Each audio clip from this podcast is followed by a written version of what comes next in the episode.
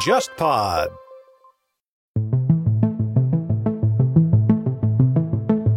这一次自民党总选选举再次表明，自民党还是一个派阀政治、阴谋政治，就是密室政治，玩来玩去都是这一套的吧？你们党内好不容易出来一个似乎有革新气象的人，自己把自己摁死。其实这次在野党松口气，如果是河野太郎赢的话，大概日本的那种在野党就要消失了吧？对，就河野太郎，因为拥有所有造反派的气质造反派的气质。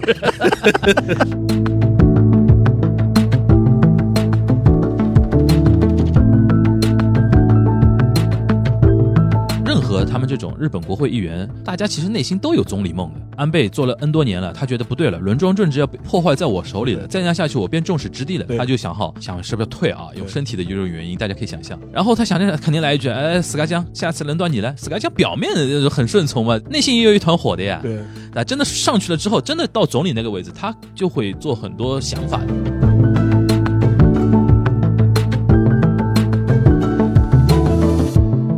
我们也好，包括韩国也好，就是我们看外国政治会普遍犯的一个问题吧，应该就是用我们的一些就是思维去考虑国外的政治。韩国他会把议员选举就看得很大，因为韩国的议会和总统本质上它是一个对立的状态，但日本不是这样嘛？日本它议员的一个结果会影响到后续的一个，比如说总理的一个选举状态嘛，所以说这样的一个政治情况的不一致，韩国方面会对日本政治的一个情况的一个观感，它会有一些出入。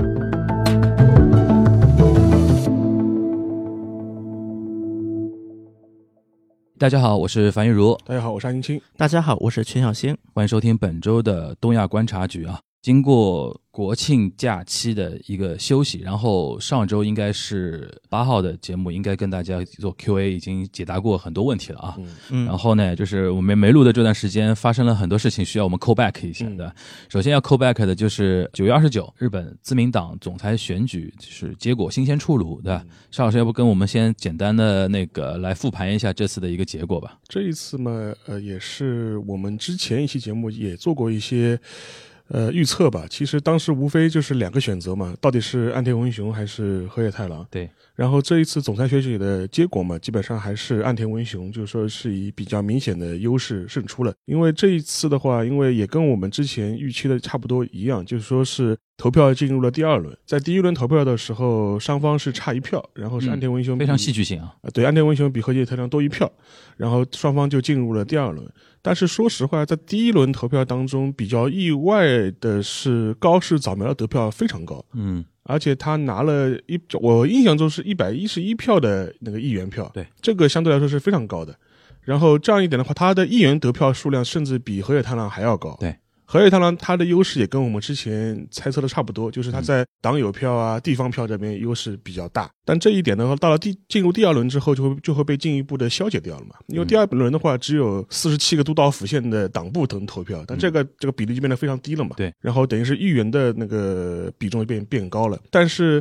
呃，从事后的结果来看的话，就高市早苗的这一百一十一票，基本上全部灌给了那个岸田文雄。对，就基本上没有什么票是跑到那个河野太郎这边来的。对的，对，所以说这一次的话，就是说最后的总票数是一百七十票对二百五十票，优势是蛮明显嗯的。但是呢，有一个小的数据也可以留意一下，就是说在四十七张地方党部票里面，河野太郎拿下了三十九张，嗯，重蹈了当年那个 石像破茂嗯石破茂的覆辙。就石破茂基本上也是同一张板子嘛，对，就是地方票就是说优势明显。但是地方票太少了太。少了，尤其进入第二轮之后，对对对就是说，所以这一轮，呃，我们看下来的话，就是说，高市早苗某种程度上来说，确实是起到了一个护航的这样一个作用。嗯，分票。分票的作用，而且实际上面你看进入第二轮之后，派阀的作用又可以尽量尽量的凸显出来了嘛。嗯因为这样的话，怎么样一个密密室政治的这样一个产物，密室政治的这样一个运作的结果，嗯就可能导致了这一次总裁选举的一个基本的一个走向。嗯，但是我之后是看到过日本媒体，尤其是日经，当时是在选举第二天的时候出了一篇报道，蛮有意思的。当时说了很很很多细节，就是说是在嗯选前的两天，也就是在九月二十七号的时候，他说这个大势可能就已经被确定了。嗯，呃，主要理由是因为 廖当廖廖婷谈过一轮的。对对对，当然不是在廖婷谈的了，就说是就具体什么是一个什么样的情境呢？是当时就是代表那个岸田文雄这边阵营的主要的一个支持者，就甘利明，嗯，他是亲自去了安倍的那个众议员会所， 嗯在在在他的事务所里面去跟安倍等于是谈了谈。其实甘利明这个人本身的角色就很有趣嘛，他名义上面是属于麻生派的，嗯，但是他又跟那个安倍的关系关系非很好很好，所以他这一次呢，马等于前卒他有有一对段对时间对是他的，然后现在等于是代表这个样一个势力势力吧，就是说是去跟呃安倍谈了谈，嗯，而且安倍当时的态度就是说他公开支持高市早苗嘛。对我们之前节目也讲过，高市早苗基本上你可以把他视为是安倍的一个傀儡，对，或者是摆在阵前的这么一个人物，但实际上幕后操纵的全部是安倍。对而且在这一次总裁选举过程当中呢，就是很多人也会觉得非常意外，意味在什么地方呢？就是安倍居然如此用力的去支持高市早苗。本来大家以为是意意思思意思，啊对吧这个没想到他是非常认真的，而且就是会打电话一个一个去拜托啊，你一定要支持啊，嗯啊讲的话都很重的这种话。嗯嗯然后后来就是他双方就说是甘利明代表岸田阵营，等于是跟安倍达成了一个默契或者是一个君子协定。什么协定呢？就是说如果有二轮，有二轮，嗯然后二轮最后是岸田文雄对决河野太郎，嗯，你支你的麾下的你的麾下的人全部能够支持岸田文雄。嗯，嗯嗯事实上，我们看下来也的确是这样子。对对对，呃，所以说这个呢，那就是交换条件是什么呢？交换条件我们就能看到了呀。这内阁的，这那个这一次政调会长是高市早苗，，对对对对然后干事长是甘利明，，对对对，这样的话，你这个这个交换的态度就非常明显了嘛。而且阁员里边好像属于岸田派的才三四个人，好像对对对，而且实际上主要的一些党内的一些重要的职位，基本上全部是被安倍的人马或者是倾向于安倍的人马给控制了。嗯当然，这个我们后面也会从人事角度来说，再反过来再慢慢谈吧。嗯呃，但这一次看下来的话，就基本上我们可以做这样一个判断，就跟我们之前猜测的差不多。嗯党内的主要派是细田派，嗯，嗯，就是安倍所在的那个派系。安倍那个派呢是不叫安倍派，叫叫细细田田派派，嗯但基本上是全部是倒向了那个呃岸田文雄，岸田文雄对就是至少在第一轮的时候，不是岸田文雄就是高市早苗，对，就对没有对人会投给对河野太郎了。对没有这跑票，这个派系的人数是最多的，大概对是九十多个人吧，将近对一百个人。对然后。八十六好像我对查，到然后这是这是最党内最大的派系，嗯然后后面的就是那个岸田自己的派岸系田自，己那那不用讲了嘛，不用可以投自己人。投自己，然后那个麻生派二，阶派、麻生派、嗯麻生派是分裂了，自由投票，就有一部分呃少壮派的议员有可能会支持河野太郎，嗯对，但是麻生派的一些比较资深的元老议员全部是支持岸田文雄去了，而且实际上那个麻生太郎本人的态度就跟我们前面讲的一样，非常暧昧，对也非常暧昧。然后二阶派这个是这个板子就非常有意思，因为二阶派最早的时候传出过一个小道消息，就说是想阻击岸田文雄。嗯嗯就说他们打算在第一轮策略性投票全部投给高市早苗，嗯啊然。后在第二轮的时候是在就是把那个岸田田文文雄雄给在挤下第一轮给狙掉，狙掉啊。然后第二轮的话，再去再看风向支持河野太郎。 OK，但是这轮板则发现，就是说是二阶是读了读空气，嗯，就觉得针对河野太郎的一个反河野同盟已经在形成嗯悄然形成当中了。就既然有了这样一个党的大气氛的话，他觉得他的派系的本身的那个它比较小嘛，作用的话，就说四十多个人吧，对就说是可能无法改变大局。既然无法改 就变，想 太多，对，既然无法改变大嗯局，那就我要站在胜利者这一边就。是打不过就加入的那。打 不打对呃，所以说就是有这样一个趋向，嗯所以说我现在能够也能够判断，基本上阿杰派的大部分人也觉得也肯定是没有投给河野太郎，嗯，就河野太郎基本上就是依靠各个派系中一些边缘化的听状票。对或者是非派阀对，的议员的对票，就基本上是是是还有大量的地方党部和地方党友对党友党票，嗯友票，就基本上是这这种状况。所以说，我们可以看到，就是说是自民党内的主流派阀基本上都站在了河野太郎的对立面，对立面。嗯本来一些摇摆的一些派阀，有可能站在他这边的派阀呢，看到大势不对，马上要改嗯嗯临阵，就说是倒戈，就我觉得这次安倍啊如此毛起来支持那个高市早苗啊，他其实就想达到这个效果，就是第一轮高市早苗拿了一百多票的那个党内票嘛，对其他其实有点像岸田文雄示威，示威对，就是说我跟你力量很强的我跟你那个二十七号谈的那个事情啊，啊你不要以为好像就是糊弄得过去，我就让你看看我第一轮能拿多少票，对，你看就是变相导致岸田文雄后面就是阻隔的时候和布置那些重要位置的时候不得不给你，因为对所有人都看到那些票了。对那一百多的，就是投给高市早苗的票，第二轮是不可能投给河野太郎的，对，全部是投给你，都给到给到你了，对对吧？然后你们你看，你其实也只领先他八十多票，对，就如果我们没有这一票我们安倍不支持你的话，你你就你不好就说了，你就当不了首相。对，你就不好说了就，那你那你选上之后，你就乖乖的就就范吧，对就是什么位置都给到他。但即便如此，据说我们阿贝酱还不满意，呃，就是可以讲 讲，啊就是之后的人事布局嘛，因为我们之前也聊过，因为总裁选举是二十九号嘛，对出炉之后的话，就是当天晚上就是总裁就换换人了嘛，对，但是那个换首相是要到临时国会上面，就是正式有这样一个程序要上，走个流程要，走个流程的。所以说十月四号的话，就是说是正式组阁，要新的一个成立。然后这个领导班子的话，就说是当时岸田文雄讲了很多漂亮话，因为他自己是一个棒球爱好者，他意思说，因为他是山口县人嘛，所以他的本命球队是广岛鲤鱼。 然后当时他喊的口号就是说，是说我们要打全民的棒球，党内选举结束之后就不再分敌我阵营了，每次都这么说。我要建立一个呃全党一致的一个那个，我不会分派系的。就中国人经常说啊，越强调团结，越是说明你没有团结。对，基本上他从自民党党内的人事安排开始出炉，争议就非常大。对，首先的话就说是政调会长是给了那个高市早苗、现在是说那个嘛，就是日本人把它叫三 A 政权嘛对，甘利明、甘利明、阿玛里、阿满阿玛里就是因为是 A 打头的 A 打头，阿索阿、索麻生太郎，然后就阿阿贝、贝，阿贝三 A 政权，对就背后充满了这三个人。就是现在甘利明更明显了，就他已经是干事长干了，事长、自民党干事长。然后麻生太郎是自民党副总裁副，总裁，然后阿贝是政调会长高市早苗背后的大老 板，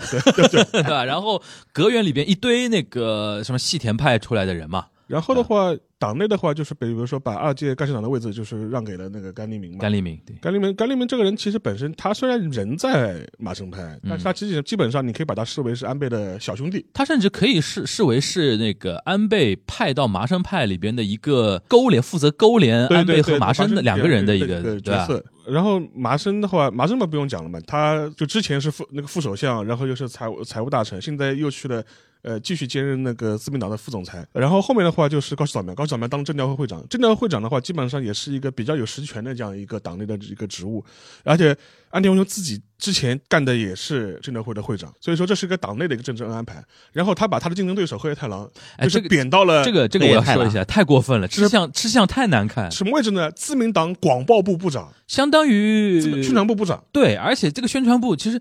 一个党的宣传部不重要啊， 对，就党的广报部其实不是很重要，就是自民党内的话，他这样一个位置怎么说呢？就是说他有三要职，就自民党内三要职，除了干事长之外，嗯干干事长事长是党内最高的职务嘛，对实际实际是总裁，但总裁的话，实际的日常党务运作是干事长负责运作的。嗯然后干事长下面的话有三个重要的，更有更重要的职务：政调会会长、税调会会长、税调选对对，选对会者自民党长期是执政党，对。所以说税制的那种制定，基本上就是自民党负责拍板的。对，所以说一般以前那种什么财务财务省啊，或者说原来那个金产省啊什么的，经常要跑自民党嘛要，对所以接说他的税税调会长是很重要的。然后就是一个叫选举对策委，选举对策委员会那个长，就是叫选对会。选对会，因对为党派嘛，对对一年到头最主要的事情就是选举，举，对吧？然后还有一个就是高市长要做的那个政调会长，就政策协调的吧？他是政策调整还是叫什么？他是负责那个，就是说是相关的党内的一些大政方针的制定方向的。对对对就比如说我们未来五年的规划是什么样子的，对对对我们对通过然后我们甚至他要召开一些类似像党政协调会一样，嗯他说我我们觉得这个大国家大大政方针，我们我们的建议是这样子对，建议给政府，就类似这种。大家不知道还记得吧？就去年新冠就是呃年初的时候，嗯二零零年初的时候，当时安田文雄作为那个政调会会长，对还跟自民党的政府，就是当时的安倍还在那当总理的时候提出很多建议嘛，对对对比如说补贴到底发多少钱，对对对对三十万还是十万对，当时还搞了很多风波出来。对，然后最后小丑竟是我自己，对对吧对，等于是这是一个三个最重要的职务叫所谓的党内三翼嘛，对对，党这三像翼这，是党内最最重要的职务，嗯，但相对来说，像什么广报部广报部啊、青年部，青年部啊青年没用部的，没用的，这种以往中给人的感觉是更多是给一些青壮年的议员，就是说这一个就很要青壮年里边很要的一些一意个见培养阶梯，对的就是一个对培养岗位，就是对就说说将来我们觉得你啊，你很有潜力，你年轻人对吧？你去对锻炼一下，就是基对本上是这种位置。对对对对所以这一次他给到黑太狼这个这么一个是第一降轮级只差一票的这么一个候选人，一个广报部部长，我觉得近乎于侮辱了。外界普遍都觉得是一种降降职使用，对就是一种惩罚，惩罚对性的，就有点类似于什么呢？大家如果看过大河剧的话，就是属于这种官员合战，对吧？你作为西军战败了，对吧？ 所以说你的领地要减封，对对对你对的领对地，要减封，百万弹变成就是十万弹，复旦对对嗯对，就是就是这种态度就非常明显，而且这一个做法呢 而，且我再插一句，那天沙老师嘴也蛮毒的，来一句什么话呢？他说他他给我看那个截图，就是给他做那个广播部部长，然后沙老师评论了一句：“河野太郎不是很会发 Twitter 吗？你代表自民党去发好了。对啊，你不是很喜欢很喜欢玩 social media 吗？那你去玩玩”。对，广报部嘛，广报部嘛对吧给给党做广报嘛，对吧？然后后来我刚刚是看到，就是说是就河野正营嗯啊，就是知知道这消息之后是非常的愤怒，嗯，而且认为就是基本上就摆明了就把人打打入冷宫，就是去去去处理他了。对，对然后，但是安田非常搞笑，知道吧？嗯他他也知道这这个人事任命会引发很多争议，对，然后他对外界的讲法是说，嗯我还是呃很看重河野的，我要跟 他二人三足一起迎接众议院选举。这好处都想说嘛，因为毕竟这之前不也提到嘛，河野他毕竟在地方选举，嗯，对他还是比较有利的嘛对。如果河野代表当时如果以胜出的话，那么地方选举应该问题不大了对，。就是岸田，其实我觉得，我觉得岸田也知道，就是河也不会认认真真帮他帮帮他忙的，但是呢，表面上也不表能骄恶，对。对对吧？然后，后后来日本媒体的说法是说，这个任命公布之后，呃，是麻生去跟河野谈了一 下，意思让他忍辱负重，要要接下来。大丈夫だよ。 我都搞得干嘛什么的， 然后我都能猜得到。 对对，然后、嗯呃，后来嘛，当然河野还是就答应了下来嘛，就还就还答应了，就是这个位置还就对是还是对还坐下来了。但是问题是，我觉得从他角度来说的话，他本人和他周围他阵营的一些相关的一些政治家或政客啊，肯定是非常非常不满的。 嗯但是我个人觉得说，虽然他对现状可能不满，但是这次选举其实我觉得没出我们意料嘛。嗯因为我们其实当时就在说，其实只要不发生很大的变化的话，一般来讲的话，自民党还是因为还是大佬政治，对，还是岸田出现的可能性比较强。但我觉得反而是河野第一轮那个表现非常亮眼了，对就只对只差一票，我是没想到。对我本来以为是说这两个人进第二轮是没什么问没题问题的啊，然后后来的话就是说是这样一个结局，但是除此之外，就是一方我们先一个说过了啊，嗯，就河野方面肯定不满了，居然是你这样嗯冷板凳，冷板凳等打于入冷宫这样等于处等于理，就是坐冷板凳就是惩罚你的对你的竞争对手。对然后另外一方面的话，安我们就跟我们前面讲，就安倍应该很满意了呀，你们塞的都是你自己的人，对干事长开始，对然后到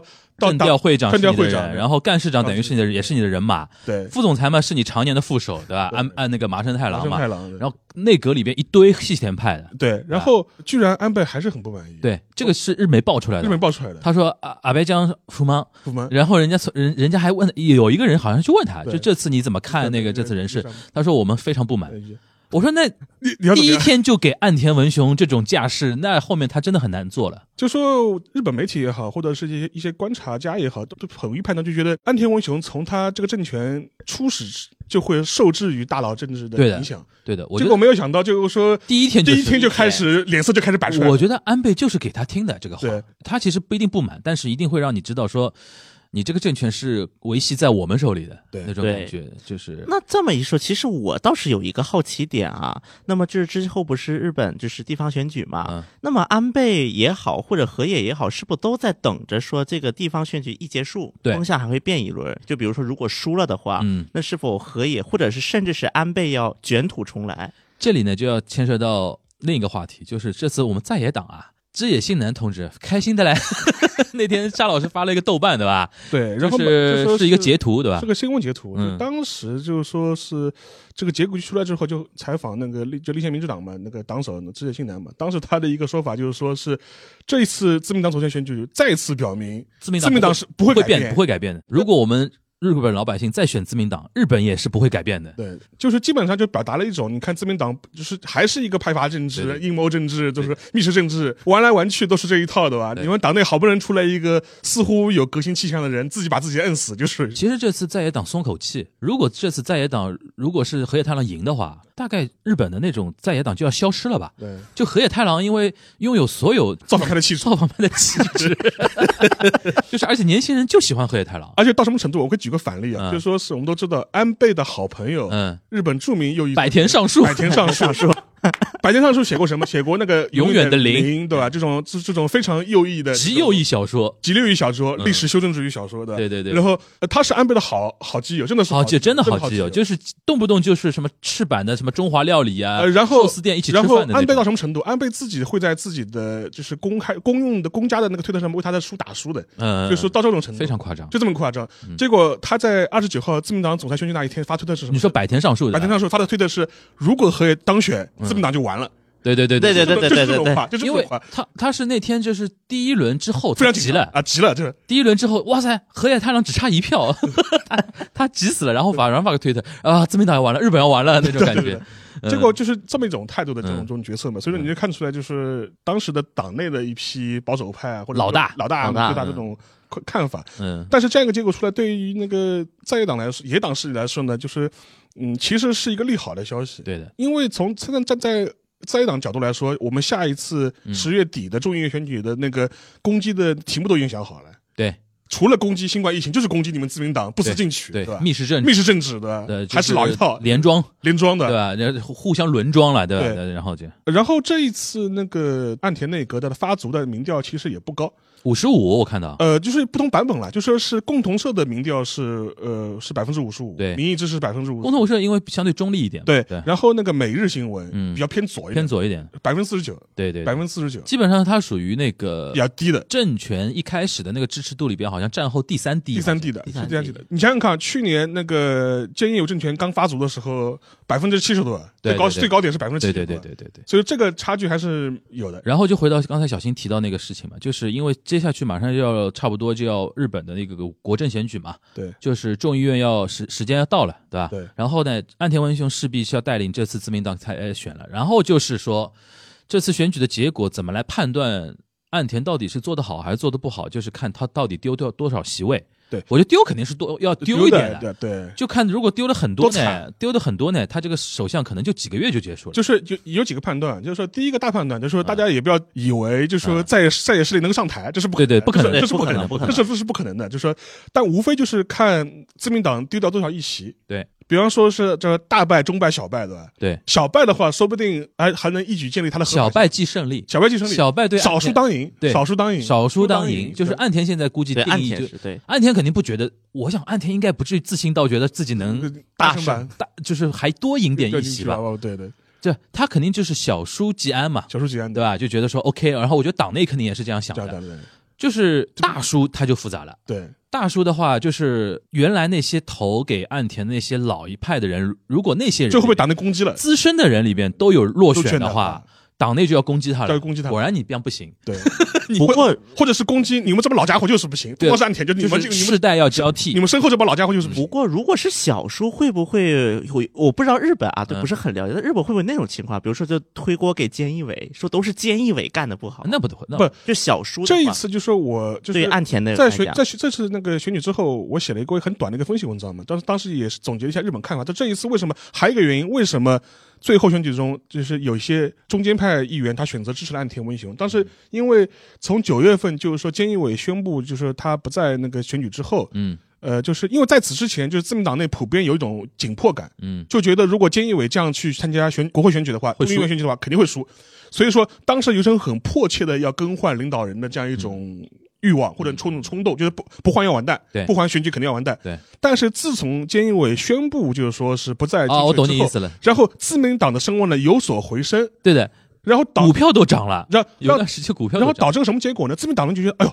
只要不是菅义伟，好像都能谁接受谁谁都可以，谁都可以带领我们去赢赢对赢得选举。就是就说说不不需要河野出马了，就是说，自民党突然觉得说自己没有到那种非常危机的关跟头，头对只要菅义伟一下来，上来的人自然会承接到一波红利，对对吧？那我还不如选一个稳妥一点的。就是岸田这种，嗯就是说大家都还能 hold 得稳住住的的人，，他就觉得，所以说，因为之前为什么河野声势高，就觉得有危机，有危机感对，有紧迫感对，就觉得不选河野选举会输。对对对。对后来九月份的时候，就觉得哎呀，似似乎这个民望有所有所反 弹。对你这么一说，我想起来了，很多我推特上面关注的一些左翼的一些学者啊，他们就说，他说这个选举结果是对我们所有的国民啊，尤其选平时投票给在野党国民的一记耳光，一记一声嘲笑，就是你们翻不了天的呀，对，我们就这么玩密室，怎么着？你们怎么着吧？招然后那些左翼学者说，我们要团结起来，把他们投下去。 然后，然后就看这次选，如果真的是大输的话，他们危机意识又来了话，我估计又要传那个让岸田早点下来，所以说， 所以所以说，这个政权有很有可能是一个非常短非常短命，很有可能非非常短短命。而就且呃看他这次选举，而且这一次就和我们前面讲到了，就说你可以发现好玩，就是嗯河野证明你的就是你的政治竞争对手不满意，嗯，背后推你的政治盟友也不满意，号称不满的也，号称不满意，嗯这就很尴尬了。对的这一次不满非常好玩，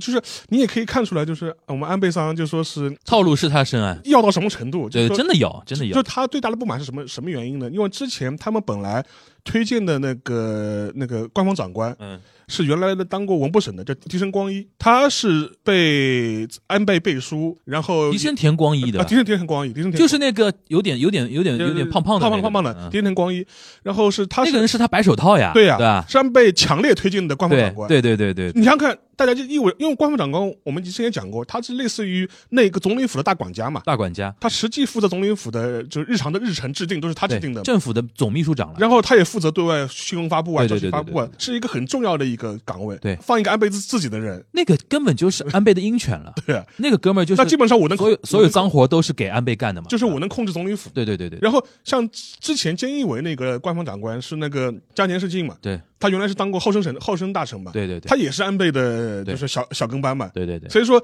你像个兼有的官方长官是安倍的小跟班，嗯他本来也希望就是安田文雄的官方长官也应该是我我们的小跟对小跟班，结果后来就再在这件事情上面，也是安田文雄没有没有同意，对他选了他自己的一个西田，就是他自己安安田派的一个人嘛，嗯就松野博一嘛，这个事情让安倍非常不满。嗯让，安倍就是以至于他要在媒体上面公开表达出我不满的这种态度。放话说，哎，我们一直以为之前又应该是提升田光一的，怎么是 他？对现在越来越看出来自民党的安倍化对，就被三 A 给把持了。对，就是自民党内部，就是你本来觉得说岸田文雄还有点实力，这次觉得说他自己这自己怎么主动认怂，对。对吧？而且好像不得不认怂那种感觉。他有可能是为了圆自己的那个首相梦过过瘾，首相梦哦过把瘾，因为他们三代人吧，对从他爷爷开始，因为他祖爷爷曾祖父是那个做生意的嘛，对做商人出身的，从他祖父开始到他爸爸到他，三代都是政客嘛，然后到他能做上首相嘛，就等于是一个巅峰了，巅对峰，吧？但问题是代价就是说，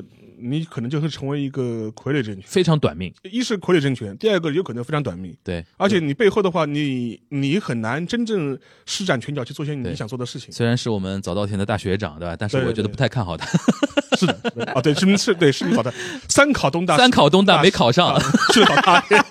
那天我看到啊、新民的稿子， 对，新民的稿子有说他是学霸，我说哎呦，考三年没考上对对对东大，东大才最后才选择无奈郡早稻田，我说真不算学就霸不，算学霸，真不算学霸，一般般了，只能说就是对吧？呃，行，那我们接下去就是一个铺一个点，就是说大家要观察下一次的一个众议院选举，因为众议院选举，你知道，像刚才小新提的那点其实蛮重要的，就是众议院选举的时候，河野太郎有多积极。对吧？我觉得如果他就是很积极的去那些地方去给人家助选啊什么的，说明心态还可以，但问题是从他角度来说呢，我觉得呢，就是表面文章肯定还是会做的。对，肯定会做。呃就无论最后结果是好或者是坏，就对自民党来说，选选好还是选坏，呃河野他们的表现都会非常尴尬。太积极了嘛，岸田不开心的；你不积极嘛，岸田也不开心。 就是你什么意思？不 就是不积极嘛，就是甩手掌左柜，右掌柜，都给你做了广告部部长了，呃，广报部部 长了，你你还还不不发推特？对不发推特不干活儿，对吧？太积极嘛，到时候又说，哎呦是他的功劳，对，你输了面的那么少，完全是因为河野帮你撑住了。他但肯定也如不果他爽只发推特呢？只发推特也太恶心了一点，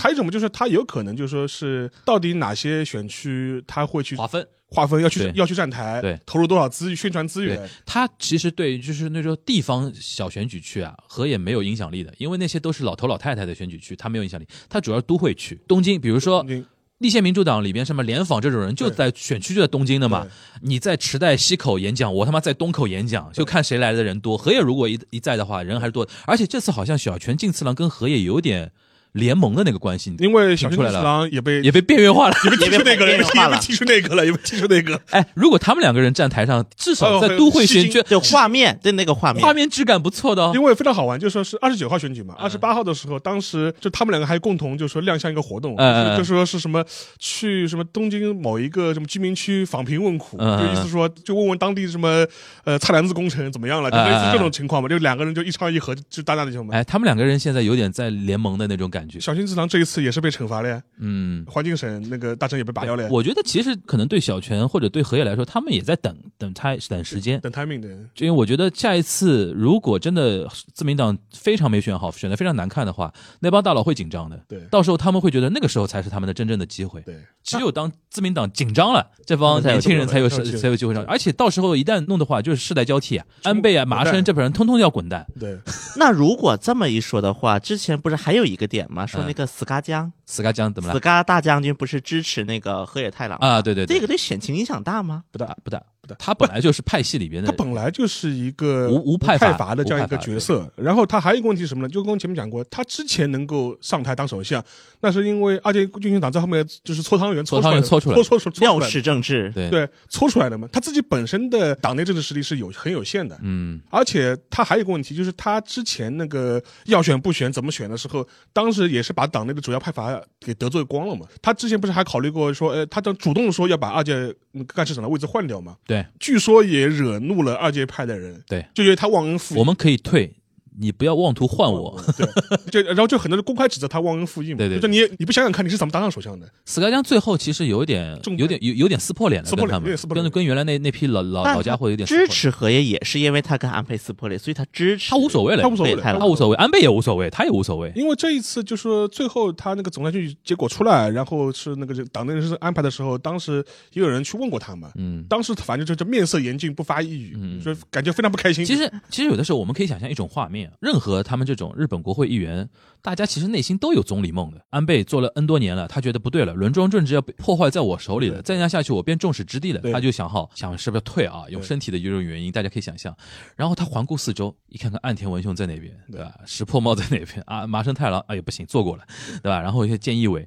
然后他想着肯定来一句，哎，斯哎斯斯卡江，下下下次轮到你了。斯卡江表面就是很顺从嘛，对吧对？官方长官做那么多年，内心也有一团火的呀。对但真的上去了之后，真的到总理那个位置，他就会做很多想法的想法那个想法就想法不一样。嗯安排嘛，因为真手里真的会有很多权力啊，然后怎么怎么样，然后这一最次后就折在党内政治党。内政治上，而而且这一次岸田。上台其实还有一个很大原因，就是说为也是自民党党内政治的这种轮装传统，就是说嗯是因为他所在的红十字会已经三十年没有人当过总理，啊，总理的上一个红十字会的总理是宫泽喜，啊，就是就是九十年代初嘛九十年代初，对就基本上三十年没有出过总对理。对对对就，说按道理来说，保守本流竟然不出人就是了，按道理也应该轮到我们了。对对对就是对会对他也会有这种预期在嘛。对对对对对，但是你不能避免一件事情，就是因为现在自民党真的被安倍那帮人就就给是把持住把持住了完全把把持持住住。所以说，不到最后，比如说危机时刻，就比如说下一次选举选的非常之难看，因山为本山本地因为像这次安倍如果阁员那么多，然后你手底下那个那么多人安排安插在党内或者说内阁内，下一次如果选举不好的话，他的责任也逃不掉。对对吧？对安倍到时候会被清算的嘛？对对吧，到时候如果他一看，哎呦，他也躲两年，对吧对？那个躲两年的那个时候呢，才是我们对哈罗奖跟那啊个新之 楼、 就进进进次次郎，哎，太郎和次郎嘛， 太郎和次郎就是看一下大一次小哎看看下一次了。不过，如果太郎真的是当总理呢，近次郎有可能会被委任要职吧？那按肯这么定一的说，那官方肯长定官那肯定官方。哇塞，这个颜值高了，天天收视率，天天天天整的看官方长官新闻发布会，对吧？然后官方长官的太太还是 Crystal，还 是法国女主播。 对吧？所以说，我觉得年底还是会有很多的一些新的那些变化，对吧？反正那天豆瓣上面沙老师发的那张志野新男的截图把我给乐坏了。就志野新男就嘴角露露出面微笑含微笑，你知道，开心死了，你知道吧？就是选上岸田是最好的，而且他们是这种那么不要脸的那种选法，对对于在野党真的是个利好，就是让国民老百姓就觉得说，哎呦，自民党又回到以前那种感觉了、感觉啊，了，对对非常不好的那非常不好种那那种感觉。但是呢，一看看你们在野党那帮人们，哎呦，选不下去哎呦选不下去， 非常纠结，非常纠结。所以说这这下那个，然后我们简单再说几句那个吧，就是跟那个岸田上台之后有关的吧。嗯就是韩国人这次怎么来看那个岸田的那个当选？就我刚才问这些问题，其实都是韩韩国国媒体的最呃一些最有话题兴趣的了的一些感情话题。嗯首先，我觉得韩国人肯定关注，因为文在寅目前已经把就是第五年，就是最后一年了嘛，他今年不是对对，他的外交几大目标之一就是，我不期望在我的任期能把韩日关系恢复，嗯，但至少要有一些动作，对。就是至少不能让日本在朝韩和解时候捣乱。我先插一个话题啊，嗯那天有人跟我说，说文在寅可能就是下台之后是不会面临那个被起诉的，因为他那个现在最后一年的那个支持率也够高， 有这种说法吗这？跟支持率关系不是很大他们他们开玩笑的说法就是说，因为那个他算那个在总统后最后任期没有塌房的一个总统嘛，这么说吧，嗯这个我说一下，今天刚出的一个支持率啊，嗯就是是十月，今天十月七号，对，十月七号的一个支持率，文在寅总统第五年第二季度嗯，的支持率百分之三十九，算高算低，是指所有就是民选总统当中第一高。啊那、那还是稳的，对吧？当然，这个我一会儿讲韩国板块的时候详细一下。对你先说，说说刚对才那个，就所以是韩文在寅关系关心那个呃韩日关系，希望他不要日本不要在那个韩朝和解过程中捣乱。第一个是捣乱，嗯第二个也是，虽然韩国也得想办法在跟日本的就是那个经济制裁的这个潮流当中去寻找一些出路，嗯，但找出路归找出路，成本太高了，代价太大了。对，找出路的代，就比如说芯片材料的国产化呀，这些他们也在做，但是代价有点大。嗯，就是发现，哎，做着做着也挺费钱这 的，还得谈，对吧？谈得谈，但是你不谈呢，我也在还得想办法现在有个词儿叫再挂钩，再挂钩。嗯所以说，在这种情况之下呢，韩国肯定是希望岸田文雄就是有哦在韩岸田国文人雄是对安田文但雄是比较好感 but。不是好感嗯，but 有一个问很有意思的点是什么呢？嗯，前一天青瓦台发言人发了一段就是文在寅名义的一个祝贺岸田文雄当选的，嗯第二天岸田文雄提了朝鲜领导人，就对于韩国领导人这段贺信他不回不回复不表态。嗯然后就直接提说，我们想跟朝鲜的领导人有一些比较好的、良好的互动。哦是啊对 OK 韩国人是发现了这一点，OK，所以说，而且外加上岸田文雄在在任期间，嗯对于一些就是像靖国神社啊这些敏感问题的一些立场，在任期间你是指那个外务大臣的事儿？对啊对对嗯，所以因为有一段时间那个安田文雄有一段时间是外务大臣兼任防务大臣，对那对段，时间很猛的。嗯所以说这么一来就导致韩国人应该对于这一次岸田文其实期望不是很高的，有疑虑，对，听其言观其行，但我但我觉得嗯，如果是河野太郎上的话，韩国人观感应该更不好，更不好。有因为你记得河野太郎当年怒斥韩国大使。把韩国大使提到外务省的办公是室来，当面呵斥啊！我操，但是韩国，我发现有嗯很多就是专家也好，嗯就圈内人士，他嗯们觉得河内太阳是逢场作戏。哎，那冯长这是我们知道，对哎但是这个面子毕竟挂不住嘛，对吧？但逢场作戏的，而且韩国人还期望的一嗯点，第一个，如果河野太郎上台，他应该会能够一定脱离于大佬政治啊，一定程度上就是。韩国也很觉得说日本的这套自民党那套那个密室政治、大佬政治是有问题的，对吧？对，所以说当时斯卡大将军上台，韩国专家的一个认知就是说，菅义伟势必会成为被幕后大佬牵制的一个对象。嗯嗯嗯啊那么在这样的一个对象，我们期望他能够做出一个大幅度的一个改革也好，一个改变不可能概率不高。嗯这个就有点像什么呢？当时安倍虽然安倍他本身政治立场也是偏右嘛，嗯但也很戏剧化的一些。正是因为安倍这样的一个政治力量，所以他他的政治力量够大，所以他才能去推动，比如说和中国去修好啊等等这样的一些事情。但是菅义伟明显没有这么大的政治力量，嗯所以说，目前韩国人他看岸田文雄，那么应该也是这样的一个观感，就是觉得岸田文雄应该也没这么大力量。我们也好，包括韩国也好，就是我们看外国政治会普遍犯的一个问题吧，应该就是用我们的一些就是思维去考虑国外的政治。韩国他会把议员选举就看得很大，因为韩国的议会它是属于就是。议会和就是总统本质上它是一个分割的，就是对立的状态。但日本不是这样嘛？嗯日本它议员的一个结果会影响到后续的一个，比如说总理嗯的一个选举状态嘛。所以说这样的一个政治情况的不一致，所以我还是觉得说韩国方面会对日本政治的一个情况的一个观感，它会有一些出入。嗯他观察的时候，但总体来讲，就看他上任第一天这些事儿，应该就对于岸田文雄已经收掉了很多期望吧。嗯嗯，就韩国人总体上还是觉得说日韩交恶这个事情的一个解铃还须系铃人的话，是看日本方面。对，这个问题就难解了，因为日本人觉得韩解铃还需系铃人是韩哦国方或面先要者示说弱，韩国认为我们已经伸出橄榄枝了，我们文总统忍辱负重，伸出了橄榄日枝。本人也这么想啊。日本人觉得我们日本人也伸出橄榄枝了呀，你们韩国人那帮人拎不清啊。但是韩国人就觉得你们伸什么橄榄枝？ 日本人也这么想呀，我就是这因为韩国人逻辑是这样，嗯你看我们文总统又是跟你们提对话，嗯然后又是那个打算忍辱负重去嗯邀请那个去参加东京奥运会嗯嗯嗯，嗯结果是你们不给面子呃，日本人的点是在于你们之前几个那个叫什么条约啊，嗯，还有那个条文啊，还有那个东西已经签了，不是反悔吗？日本人点在那边，你这个问题不解决的话，韩国文在寅一直说我们要谈谈谈谈谈，但日本人的想法就是说，谈之前你总归那些动作你得做，让我知道你想干嘛。但是问题是，现在那些之前的合约也好，之前的一些合同也好、协议也好，是我现在估计韩国人是不可能接受的。现在一个死循环点就是在于韩国前段时间出了一个判决，嗯说那个米兹必须嗯，就是三菱，对三菱的涉及到三菱的一些案件，嗯说要求把商标权出售，对出售商标权。哎这个事情，因为这个判决时间我大概看了一下，正好是在东京奥运会之后嗯出了这个判决对。啊那我相信说，如果当时文去了日本，嗯然后不管怎么样，如果出了一些就是就算是一些表面上的一些东西，那么我相信韩国的法律法院他判决应该也不会判的这么狠，下这么狠的手，所以说我觉得死结这就是个死结了。这个死结，然后这个死结呢，除非爸爸出手硬掰开，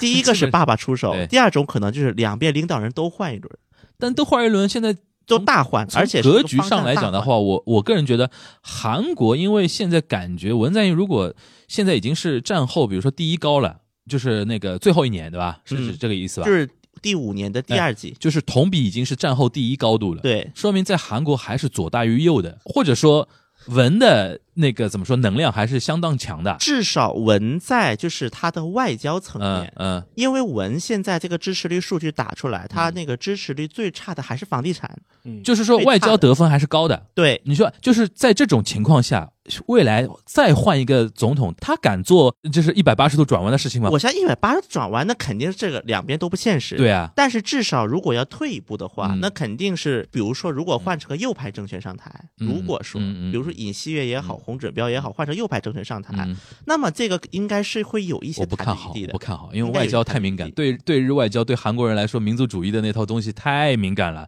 你在之前那个文在寅铺的那些事情上，如果稍微敢做一些改变，敢做一些退缩的话，又是一摊大的事儿，骂死，马上被骂但这个就只能在第一年做，第一年、第二年支持率还高的时候对做这些，。那我们就要转到我们那个韩国总统这个话题来了。我们尹锡悦都开始做迷信活动 了，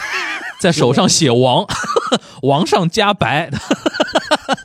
你搞这套东西了啊！这你个小心跟大家介绍一下，你尹锡悦怎么怎么变成这种人设了呢？不是现在在韩，首先在韩国的很多就是圈内人士也好，就很多分析家来看，目前尹锡悦的最大弱点就是，只要他开口就肯定有问题。嗯，开口就是开口就开口就失分，对，嗯这这这个首先的“王”字这个事情本身很简单，就是在一次那，因为目前国民力量党嗯内部还是在一个党内候选人的一个竞选阶段，嗯，那么现在有八个候选人了，相当于现在是八个要筛出来嘛。对，然后党内的一次就是讨论会上，就我不知道日本有没有啊，韩国反正是党内这嗯种有的候选有人的有有的的有的就是公开的讨论有会。的有的，那么在一次讨论会上，当我们的洪准标去提问尹锡悦的时候，嗯镜头就拍到他手心写了个“王”字，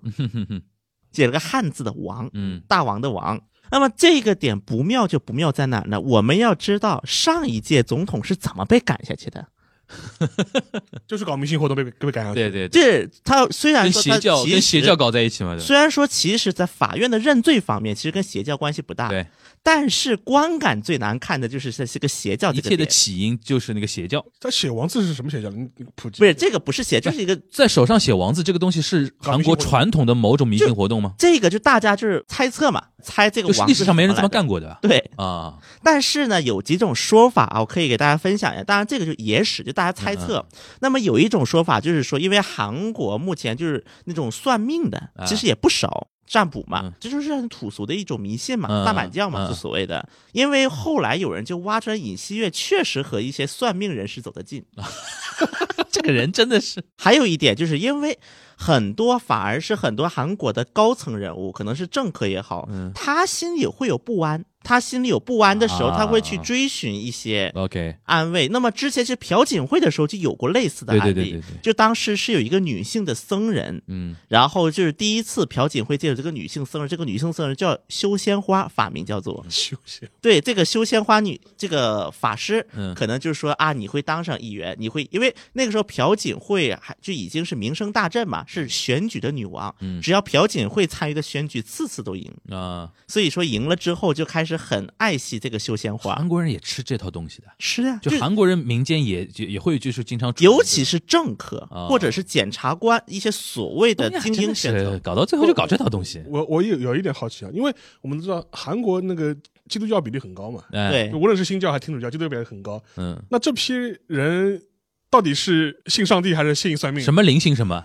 还是吗我？就很奇怪，还是说这不耽误？但为是很多韩国的就是政客，尤其是高级别政客，嗯大家会有个发现，当他到了一定级别，信算命他会信上帝，啊，但是他什么地方都会去。对啊，就 什么到灵性嗯现什么在， 比如说朴槿惠，到现在没人知道他真正信什么。对啊，OK，因为他在佛教，他有法名嗯；他在天主教，他有西利名。因为宗教后面也是选票啊，对，对有的时候在对各个宗教不要太站，不要所太以站说队。这一点，李明博是个特殊案例嗯，因为他李明他博是个虔诚的基督他徒，他是纯基督徒了，已经对，而且在他的那个当中，就是有所望教会，嗯，就是高素英。 OK，就韩国本来有个女印的胡素颖，嗯那么高高丽大学、素素望教会，就是英和岭同音嘛，嗯就是岭南、青上道、岭南、高素英内阁。啊，就是那个就标签非常明显。对，嗯那么这个是属于李明博特殊，因为李明博当时嗯所处的那个环境，那这次尹锡悦他这个呃这个写王字这个事情，后来被调查出来是怎到底真相是因为什么呢这个地肯定查是没得查，啊他但是怎么有说呢猜测，就他是怎有么说呢第一个是有占卜，啊第二个说是是不是他？因为后来又有人挖出来，嗯很多右派人士跟一个就是，比如说说的有点恶心啊，稍微嗯在肛门上扎针，就针灸的一个大师，哈，嗯嗯嗯，打通任督二脉的意这思，是这是治便秘吗？不是是 有这样这是一的种啊迷信活动。嗯对迷信活动嘛，来往密切。包括我刚才提到修仙花这位嗯法师，因为修仙花其实后啊还有一次，就他到了他跟朴槿惠跟李明博争党内候选人的时候，就是修仙花朴槿惠你的面相怎么怎么好，一定能当上啊，但朴槿惠没当上，没当上啊一啊啊啊啊次，所以朴槿惠就冷落了这个法师。 OK，OK，后来这个你女不法师准自己写书， OK 就这个事情披露出来的。 OK，当然，尹锡悦发言人的说法就是是支持者给他写的王，啊然后他没有洗掉就上忘洗台了。掉了，对吧？OK，当然，这个呢，我就是这个我说服力有点弱。因为目前来看呢，基本上尹锡悦是经常失误。以至于在国民力量党内部都有一种担忧的点，就是这也是后来联系到为什么洪准标的支持率往上走的原因，因为尹锡悦就是有人就担忧说，如果尹锡悦当总统，嗯那青瓦台发言人以后就要天天搞解释了，嗯嗯，天天就要嗯解有的释，就有的奇奇怪，就比如说之前说什么歧视非洲人呐、歧视女性啊，就说了很多，包括最近还有一个事情，就是说那个占卜这个事情，嗯因为后来占卜这个事情成了一个就是焦点嘛，嗯然后尹锡悦攻击洪准标，说因为洪准标之前自己说过，说我为了有时候想辟邪，我穿红色内裤，嗯然后尹锡悦就攻击洪准标说，你看你也穿红色内裤， 你别说我，你不也是这帮老男人挺无 聊的。然后后来尹雪又说一句话说，在韩国很多女性不也是经常去看占卜吗？哇，这个扩大战场，嗯这个很不明智啊，这个说法。这个就为什么后来就说，我就后来想说一个什么点呢？其实现在尹锡悦和李在明就是两个支持率最高的候选人，两党。啊嗯其实都是有明显的短板的，嗯而且短板特别明显 OK，都摆在那里。嗯，OK，那么像李在明的短板就是大庄洞丑闻，嗯 OK，大庄洞就是首尔周边的，就京畿道城南的一块地。对然后这块要开发的过程当这中，个好像你在以前节目提过对吧？对简单他提他过，身上有一个弊案，等于有对，个就是弊案准在确身说是他当城南市长期间，有一个嗯弊案在身。对。那么这个弊案呢，到目前来看，挖掘出来的大多数是右派人士。嗯然后我们的李，因为我必须要承认一点，李在明在应对这种就危急时刻，他很知道他的支持者想要什么。嗯嗯嗯，所以李在明的手段，第一个，我先道歉，说我在当市长的时候出现了这些事儿，对，就是不管怎么样，我管理有责任。对但是这个应该叫国民力量门，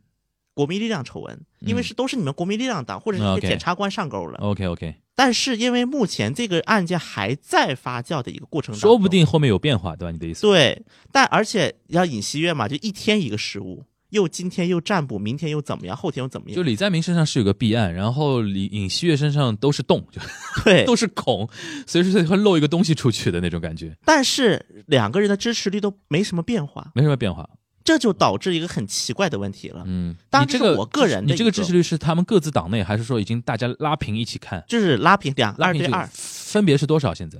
那么当然，这每韩国的每一个机构呢，它的支持率有都机构效应，嗯，对有机构效应，而且在韩国有一个词叫 massage。那么这个 massage 是就是用的说，在支持率也好，一些对外发表的数据当中会进行一些加工，嗯，叫韩国的政治俗语叫 massage，应该就是掰了一些数嗯据。 ，OK，所以一般情况说，我们要看韩国的民调数据，第一个我们不要纠结于数字，嗯就到底百分之几百已经不重要了，嗯甚至同一天出来的数据，有可能都是。有的是尹锡悦第一，甚至有数据出现过红准标第一，还有的出的李在明第一。嗯所以我觉得我们是要看一个趋势，但从目前一个大的趋势来看，我比如说看韩国盖勒普，嗯盖勒普因为在韩国的几个民调机构当中还算是规模大一些的，嗯还算是啊，嗯而且也没有说特别的有某个政党的背景，现在多少呢？那么是二十八点一比二十八点零，呃，都是基本盘，这基本的误差范围内。都是左右基本盘的那些票，对，吧？无论是把尹那锡说悦跟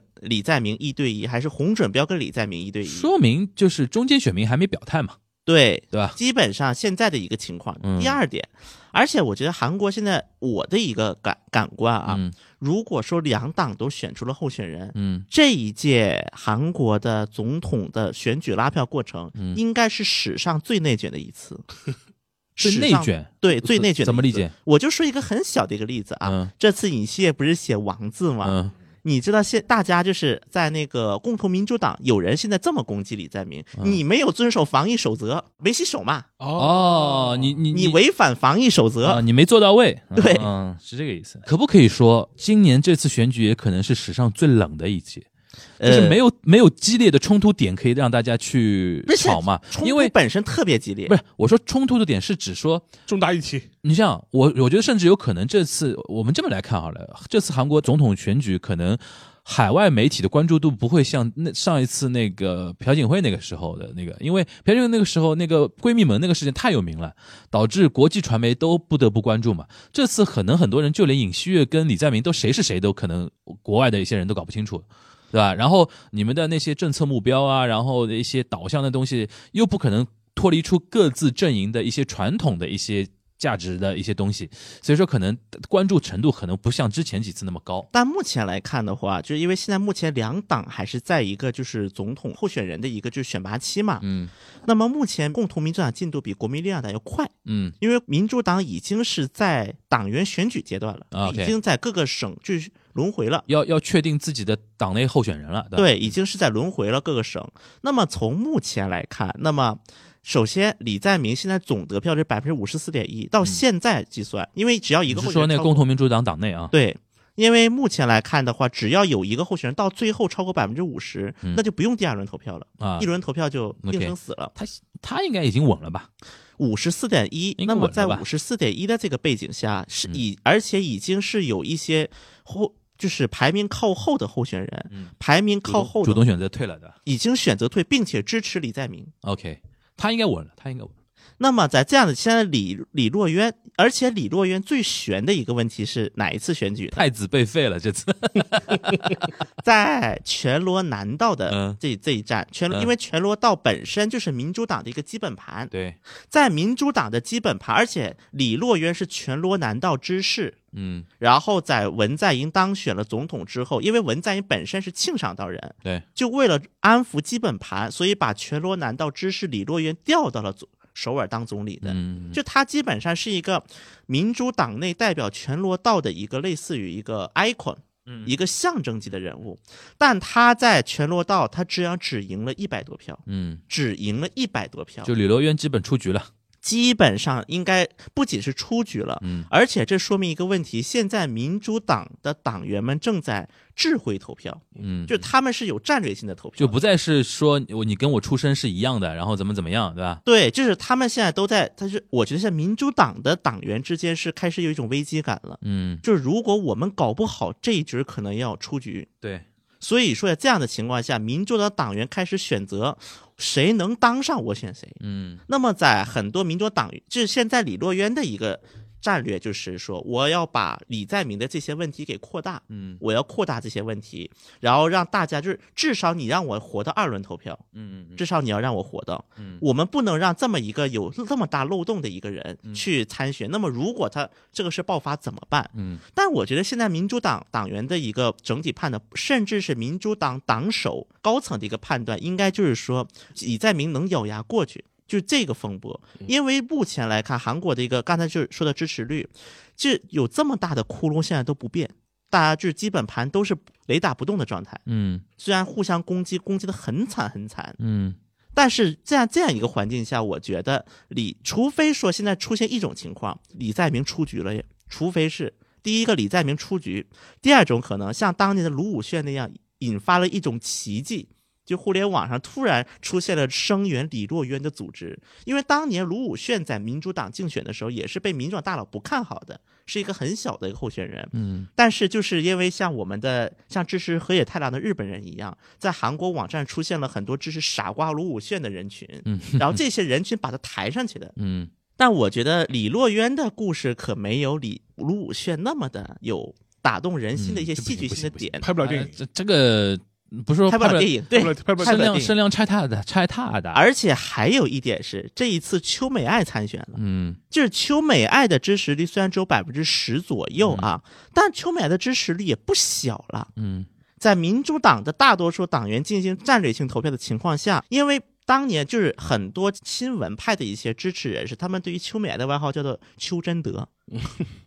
那么丘真德去参选了，那么我如果真的是铁杆要维护卢武铉的人，因为丘美爱真的是替我懂我懂你意思了，就是说，如果民主党内有一些就是基本教义派，对他们情愿投邱美爱，也不会投你那个李李洛洛渊因为人家比你形象高大多了。对人家真对的吧是替就是文在寅挡了很多对，钱然后百分之五十四点几选李在明的那帮人呢，有点投机投机分子，就是觉得说你李洛渊们赢不了。然后呢，李李在明虽然身上有弊案在身，但是我们感觉好像爆不了，对对吧？这哥们儿好像还挺稳的，对啊所以说就百分之五十几的那些人就投到那个李在明身上了，吧对等于这么一来呢， 就是我们李洛渊对被弃掉了，对吧？弃子了嘛，被弃等于保对很有对可吧能，对很有完可能全被成为弃掉了，被弃保嗯，对，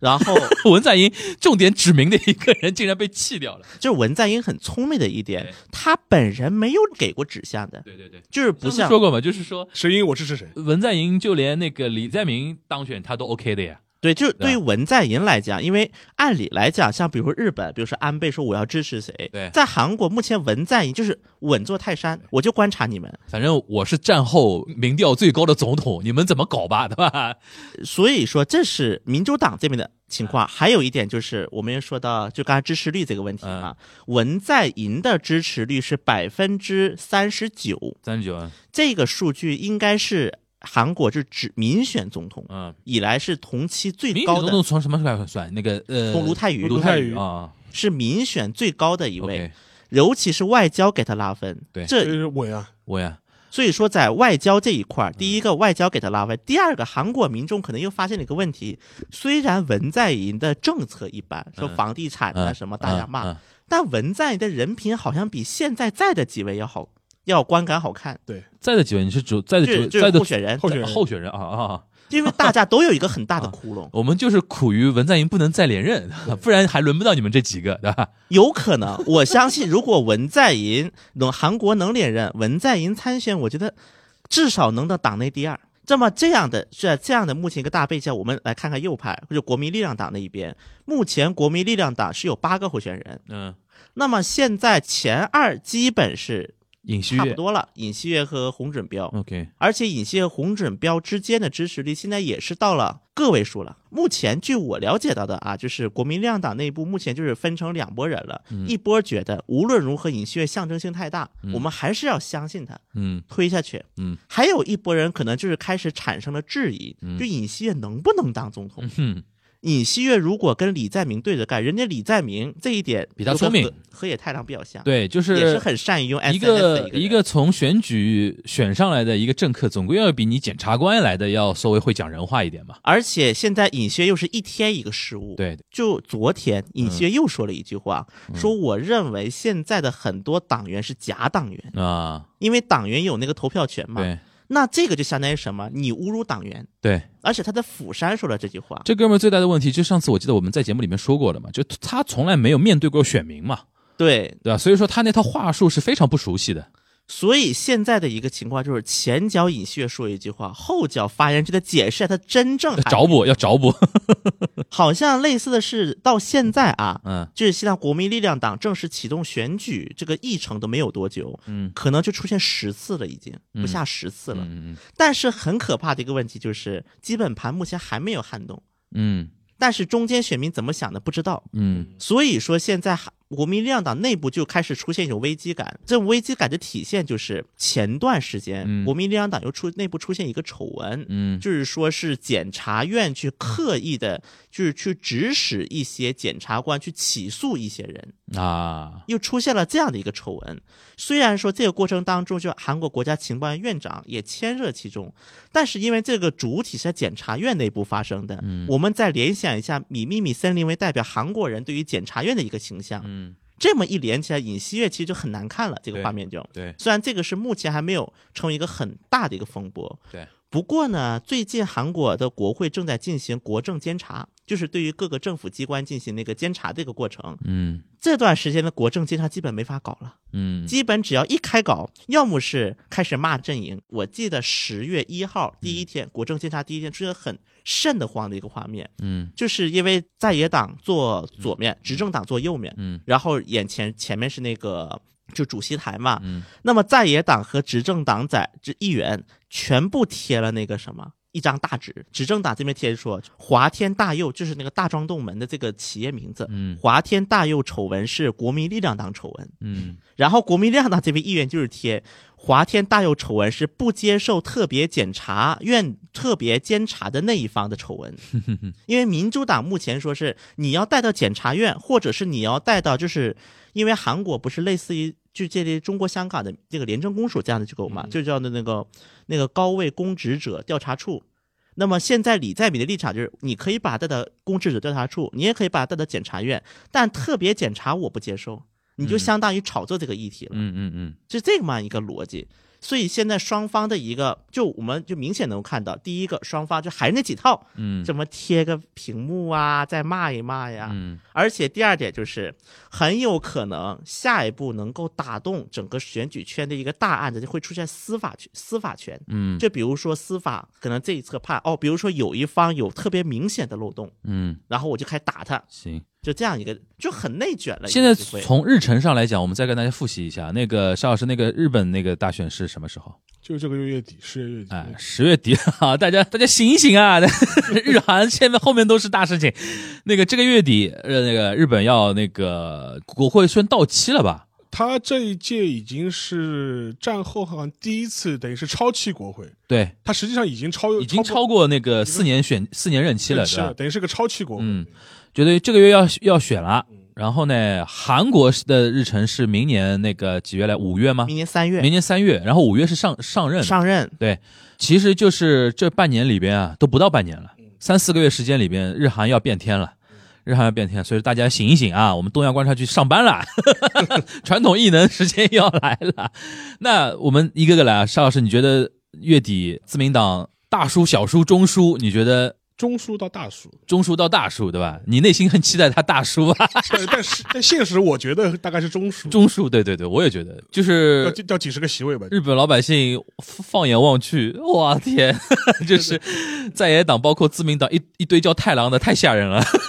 叫太郎叫次郎的对吧？啊，那那行，那个那小新你先说吧，你觉得那个左右分别的代表人吧，那么现在左派李在明是大概率了，就是你给李在明你是你大多概大你给他多大概率？七十吧，才七十啊！哇，七真十真到谨八慎十，，真七谨十慎啊到八。 OK 十。那你觉得那个尹锡悦代表那个国民力量党？国民力量党，嗯，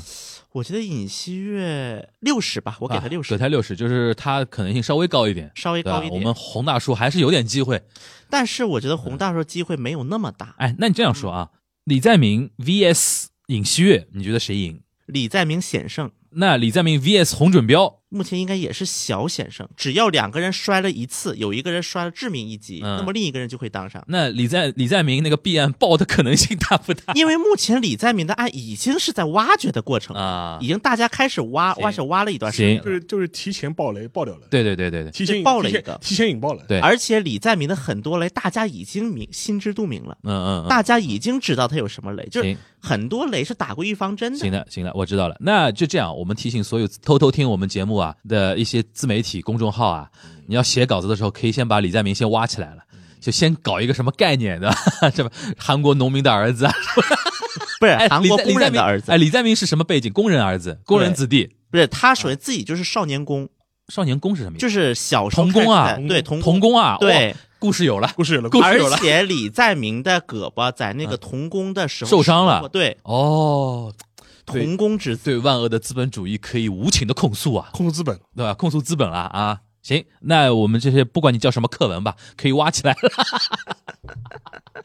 好，那我们现在今天这一期等于是把日韩接下去的一个政治时程，先通过那个目前的一个政治事态，尤其自民党的内部和那个日本的那个朝野吧，朝野的态势，韩国这边等于左右了，左右那个接下去要开始撕了。用徐徐小新的话说，史上最内卷的一次 选举，对吧？各种卷，对吧？卷在一起，反正不管怎么样，今年的这个月的月底和明年的三月，日韩就会有一波新的气象出来了。对，到时候无论什么 CPTPP 啊、RCEP 啊、中日韩啊什么的，估计到时候又是一波讨论的一个对东西。所以说呢，我们东亚观察局还就是我们下半年开始上班了，对 吧？上班了，那个那个风花雪月的东西当然也会有啊，但但是我们那个传统异能，对吧？这各各各种预测还是会有的，因为我嗯每次啊，那个我们上次不是有几几期聊那个政治聊的少了嘛，在四字平台上被骂的骂骂的可惨了骂什么呢？啊！谁谁要听这种东西就？不干活了。你们在干嘛？